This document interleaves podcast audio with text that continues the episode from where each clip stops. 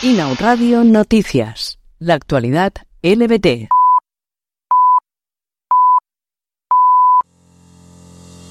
La primera ministra italiana Giorgia Meloni prohíbe la inscripción en el registro de los hijos de parejas homosexuales.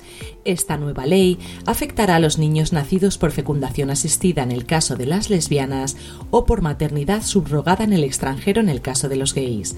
Las adopciones quedan, por el momento, fuera de la nueva legislación.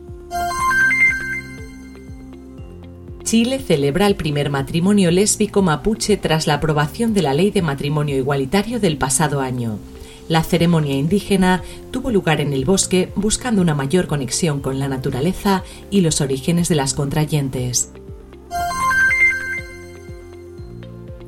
El nuevo proyecto de ley de inmigración ilegal en Reino Unido dispara las alertas en la oposición aseguran que la repatriación podría suponer una condena de muerte para los refugiados LGBT que buscan asilo en el país al ser retornados a lugares donde su sexualidad o expresión de género es aún considerada delito.